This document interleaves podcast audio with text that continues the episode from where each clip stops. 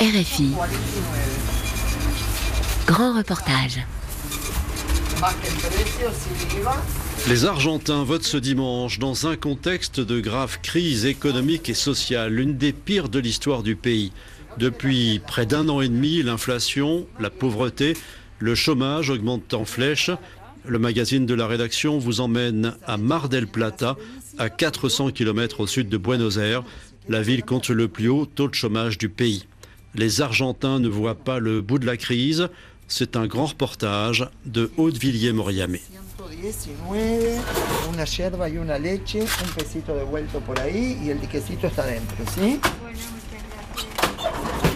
Le supermarché Carogous est situé en plein cœur de Mar del Plata, sur une avenue bruyante et très fréquentée. En théorie, c'est un avantage pour attirer les clients. Mais ces derniers mois, tout a changé. On a perdu 30% de ventes entre janvier et août. Gustavo Cassiotti est le propriétaire de ce petit supermarché qui a ouvert en 1999, il y a tout juste 20 ans. Il est également le responsable à Mar del Plata de l'association des petites et moyennes entreprises. Ce n'est pas la première crise que son magasin traverse, mais c'est certainement la plus difficile. Nous avons traversé plusieurs périodes économiques difficiles et cela s'est reflété à chaque fois dans les habitudes de consommation de nos clients. En 2001, pendant la dernière grande crise argentine, nous avons eu de grandes difficultés. Le scénario n'est pas exactement le même aujourd'hui, mais il y a un point commun, la perte de pouvoir d'achat de nos clients. Nous dépendons de ce pouvoir d'achat et celui-ci s'est vraiment dégradé. Il y a plusieurs raisons à cela, mais la principale, c'est que les augmentations de salaires et des retraites sont systématiquement inférieures à l'inflation. Ce qui fait que le client qui vient habituellement avec le même argent repart avec moins de produits.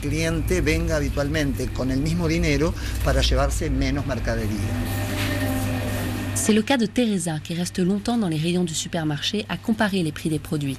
Cette retraitée perçoit près de 14 000 pesos par mois, c'est-à-dire 220 euros. Il faut bien manger quelque chose. On ne peut pas se dire euh, je vais rien manger. Mais c'est fou à quel point les prix augmentent. Vous devez changer de marque? Bien sûr, tu cherches ce qui est le moins cher. En tout cas, c'est ce que moi je fais. Parce que tous les jours ça augmente. Il faut chercher très attentivement Jusqu'à maintenant, à l'âge que j'ai, je n'avais jamais vu.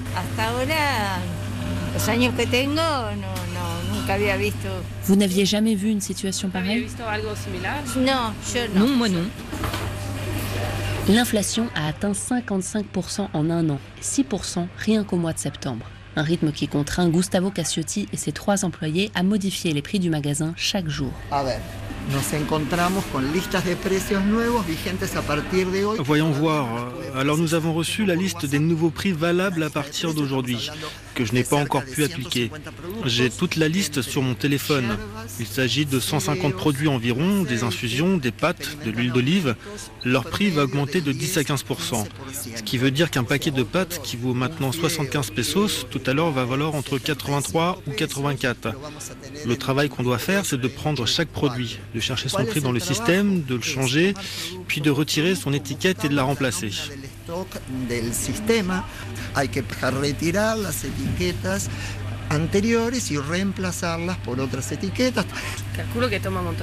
J'imagine que ça prend beaucoup de temps. Oui, ça nous prend énormément de temps.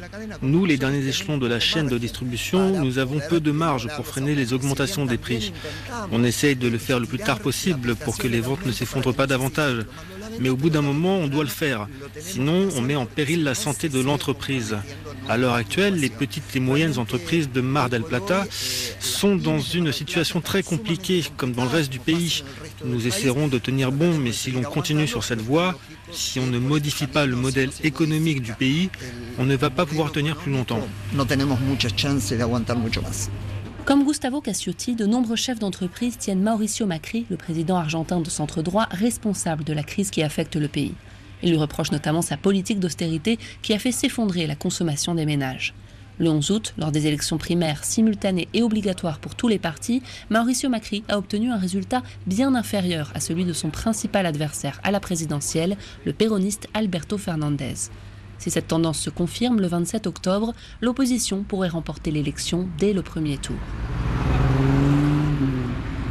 En Argentine, on estime que près de 20 000 entreprises ont dû fermer depuis l'arrivée au pouvoir de Mauricio Macri fin 2015. Ces derniers mois, le rythme s'est accéléré et une moyenne de 40 petites et moyennes entreprises ferment chaque jour.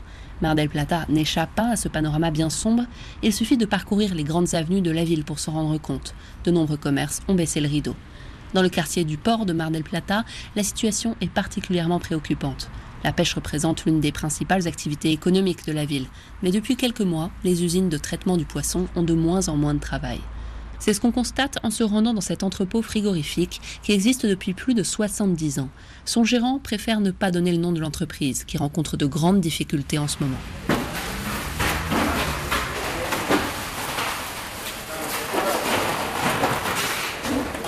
À l'intérieur de l'entrepôt, quelques dizaines d'ouvriers en tenue blanche sélectionnent, emballent et étiquettent des langoustines congelées qui sont arrivées par bateau depuis le sud de l'Argentine.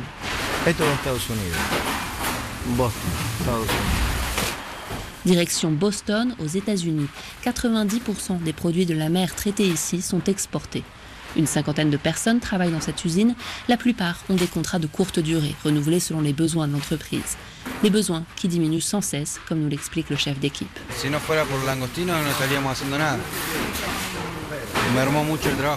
Sans les langoustines, on ne ferait rien. Il y a de moins en moins de travail. Avant, quand nous avions beaucoup de travail, nous engagions du personnel en plus. Cette année, nous ne l'avons pas fait.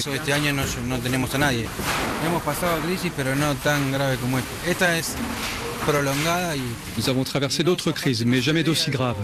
Celle-là est vraiment durable. Et on ne voit pas de perspective d'amélioration. Alors l'ambiance est assez déprimante parce qu'on ne sait pas ce qui va se passer.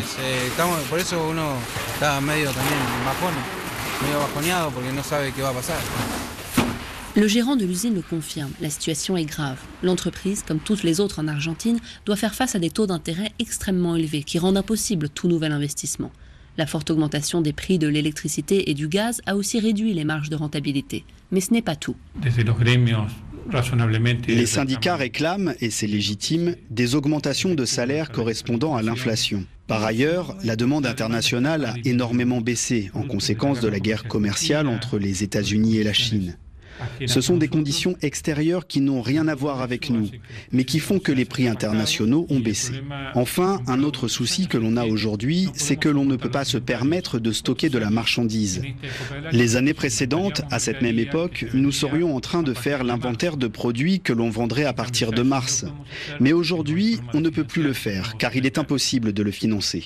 Avoir beaucoup de marchandises stockées dans une chambre froide, cela veut dire ne pas avoir de liquidité et ne pas pouvoir payer les salaires. Aujourd'hui, on tient comme on peut. Je ne sais pas si on survivra jusqu'à l'an prochain. On attend tous un miracle. De nombreuses entreprises du port de Mar del Plata n'ont pas survécu à ces 18 mois de grave crise économique. Rocamaré est l'une d'entre elles. Cette entreprise de fileteros, du nom des ouvriers qui découpent le poisson avant de l'emballer, employait 20 personnes de manière informelle, jusqu'à ce qu'un jour, sans préavis, tout s'arrête. Se retrouvant sans nouvelles de leur employeur, sans indemnisation, mais avec des factures à payer, les anciens ouvriers de Rocamaré ont décidé de camper 24 heures sur 24 devant la maison de leur ancien patron, dans l'un des quartiers les plus chics de la ville.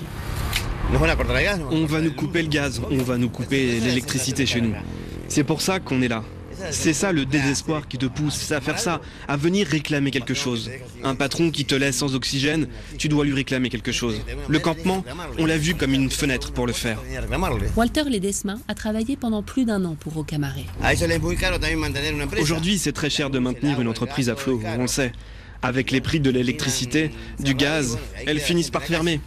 Et les employés terminent dans la rue, nous on termine dans la rue. Il n'y a pas de communication avec les patrons. Il y en a pendant que tu leur es utile, mais quand l'entreprise ferme, tout d'un coup, la communication se coupe, ils ne te connaissent plus. C'est très difficile. Et comme cette entreprise travaille de manière informelle, tu n'as pas de papier pour prouver que tu étais bien leur employé. Le port de Mar del Plata, c'est comme un autre pays, organisé pour travailler au noir. Ce n'est pas comme un hôtel, un magasin, un restaurant. Au port, il n'y a pas de contrôle concernant le travail formel et informel. Au port, on travaille et puis c'est tout. Cette vulnérabilité s'est accentuée avec la crise Bien sûr, depuis 2017, ça ne fait qu'augmenter. Aujourd'hui, c'est arrivé à un niveau impressionnant. Pourtant, il n'y a pas de manifestation, de colère sociale. Je ne sais pas pourquoi. Alors qu'il y a bien plus de pauvres que jamais, plus de famines que jamais, plus de chômeurs que jamais. Début octobre, après deux audiences au ministère régional du Travail auxquelles n'a pas assisté leur ancien employeur, les travailleurs de Rocamaret ont décidé de lever le camp. Nous ne pouvons pas attendre plus longtemps, nous devons recommencer à chercher du travail, nous a expliqué Walter au téléphone. Lui et ses camarades ont engagé un avocat et iront devant les tribunaux pour tenter d'obtenir une indemnisation. À Mar del Plata, 13,4% de la population active est aujourd'hui au chômage, un record dans le pays.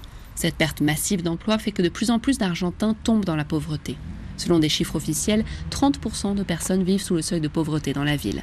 Un peu moins que les 35% de pauvres que compte le pays en moyenne, mais ce chiffre ne cesse d'augmenter. Face à cette situation, les associations de Mar del Plata se mobilisent. Tous les mercredis, la Fondation Si se réunit pour distribuer une soupe chaude et échanger avec les personnes les plus vulnérables de la ville. On va voir des boulangeries pour qu'elles nous donnent leurs invendus, comme ça on peut les distribuer. Anna Auger est bénévole au sein de la Fondation Si depuis sa création en 2012.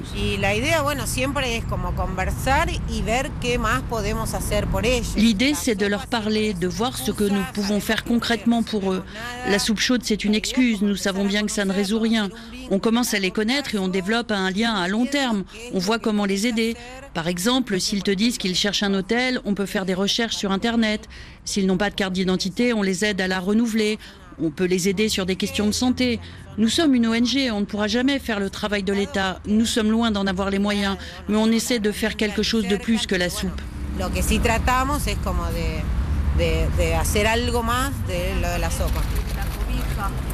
Nous arrivons place à Rocha, où une longue queue de personnes attend la distribution de nourriture. Les nuits de printemps sont fraîches à Mar del Plata. Le soir où nous accompagnons les bénévoles de la Fondation Si, il fait à peine plus de 3 degrés. Christiane, 40 ans, vit dans la rue depuis l'an dernier. Moi, j'avais un travail. Aujourd'hui, je suis au chômage. Je vendais des voitures. Imaginez, j'ai été toute la journée en costume. J'ai étudié à l'université, j'ai un CV, mais il n'y a pas de travail. Chaque jour, nous sommes plus nombreux ici. Regardez. Et si vous venez demain, vous verrez encore plus de monde. Et la semaine prochaine, encore plus. C'est comme ça. Derrière lui, dans la queue, se trouve Luciano. Ce jeune homme de 24 ans est sans abri depuis déjà 7 ans. Ces derniers mois, il a vu à quel point le nombre de personnes dans le besoin a augmenté à Mar del Plata. El hambre aumenta. ¿Y por qué tenemos que estar viviendo de esa forma nosotros? Sabiendo que tenemos una Mar del Plata, que somos la ciudad feliz? Les gens ont de plus en plus faim. Pourquoi on devrait vivre de cette façon, nous Alors que Mar del Plata est surnommée la ville heureuse, alors que nous sommes un pays qui exporte énormément d'aliments? Tout ça génère du travail. Pourquoi ne nous en donne-t-on pas? Parce que nous sommes des sans-abri? Parce qu'on a des problèmes? L'idéal, ce serait que Mar del Plata soit aujourd'hui la ville avec le moins de chômeurs. Beaucoup de personnes qui sont ici te diront ⁇ Je veux travailler, j'ai besoin de faire vivre ma famille ⁇ Comment dit-on à nos enfants qu'on ne peut pas leur donner un plat chaud, un verre de lait, un morceau de pain frais et qu'on doit leur donner du pain rassis? La vérité, c'est que la crise est de plus en plus forte et qu'on ne peut plus y faire face. Luciano espère que le probable changement de gouvernement à la tête de l'Argentine permette de relancer l'économie du pays et de créer des emplois à Mar del Plata. Mais d'autres Argentins ne croient pas au retour de la croissance. Anna, entrepreneuse, et Patricio, cadre dans une entreprise de la région, vivent à Mar del Plata avec leurs deux enfants. Frustrés par la dégradation de leur pouvoir d'achat et inquiets pour leur avenir, ils ont décidé de quitter le pays. Nous les retrouvons dans un café du centre-ville et non chez eux. Ils n'ont pas encore annoncé la nouvelle à leurs enfants et préfèrent qu'ils ne la prennent pas de cette façon.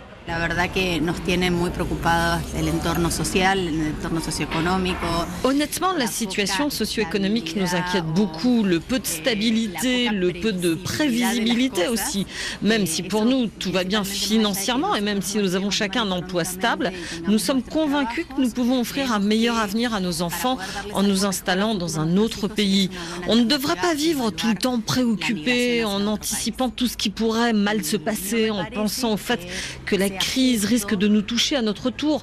Je n'aime pas cette situation.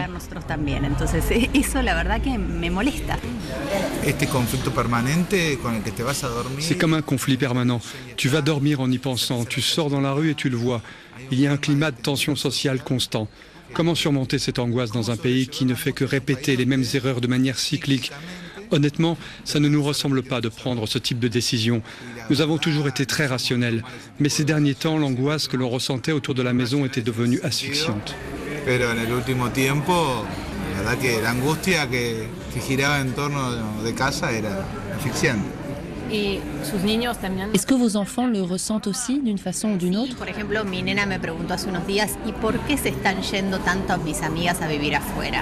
Oui, par exemple, euh, ma petite fille m'a demandé il y a quelques jours pourquoi j'ai tant d'amis qui vont vivre à l'étranger? J'ai dû lui dire écoute, il y a une situation économique difficile et tu vas voir que de plus en plus de gens vont partir du pays parce qu'il n'y a pas de perspective. J'ai essayé de lui dire le plus simplement possible. La fille d'Anna ne se trompe pas. Les habitants de Mar del Plata sont de plus en plus nombreux à vouloir quitter le pays. Au Collège des notaires de la ville, l'organisme en charge de légaliser et de délivrer des apostilles pour des documents qui peuvent être nécessaires à des demandes de visa par exemple, le rythme de travail a nettement augmenté, comme nous l'explique Juan Manuel Area, président du collège. Avant 2017, on faisait très peu d'apostilles, de l'ordre de 10 à 15 par mois. Aujourd'hui, ce sont près de 80 par jour. Ça ne s'est pas fait du jour au lendemain, mais l'augmentation a commencé à partir de la grande dévaluation du peso l'an dernier. Tout cela a fait que beaucoup de personnes commencent à penser à l'idée de partir d'Argentine, à s'organiser pour que tous leurs papiers officiels soient reconnus à l'étranger. Patricio et Anna iront bientôt au Collège des notaires pour légaliser leurs documents d'identité et leurs diplômes. Ils ont prévu de partir en Espagne. Nous savons que ça va être douloureux parce que rien ne remplace les amitiés que nous allons laisser ici. Nous savons que pour les enfants aussi ça va être difficile. Mais nous avons l'espoir qu'après ces derniers moments difficiles, on puisse dire voilà ce qu'on vit ici, voilà la situation dans laquelle se trouve aujourd'hui le pays que nous avons quitté il y a 20, 15 ou 10 ans. J'aimerais que ce ne soit pas comme ça. J'aimerais beaucoup que l'Argentine soit dans un état fantastique dans 15 ou 20 ans, surtout pour les amis qu'on laisse derrière nous. Este bárbaro. Sobre todo por los afectos y las amistades que uno piensa dejar acá. Moi, je crois que nous allons encore vivre beaucoup d'années et je voudrais qu'elles soient formidables. On va au moins essayer. Dans tous les cas, on sera forcément mieux qu'ici et au pire, nous reviendrons. Y en el peor de los casos volveremos. Anna et Patricio pensent déménager en juin ou juillet 2020 pour que leurs enfants puissent démarrer l'école en Espagne en septembre. Mais si cette famille a les moyens de chercher d'autres perspectives en dehors de l'Argentine, ce n'est pas le cas de la plupart des habitants de Mar del Plata, qui devront rester dans leur ville et y affronter les conséquences de la crise.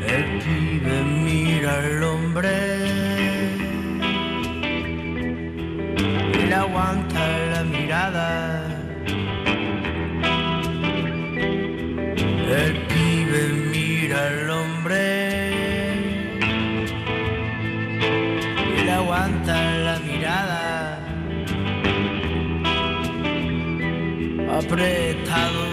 Les Argentins ne voient pas le bout de la crise. Un grand reportage de Hautevilliers Moriamé, réalisation Pierre Chaffanjon, un magazine à retrouver sur le site de RFI.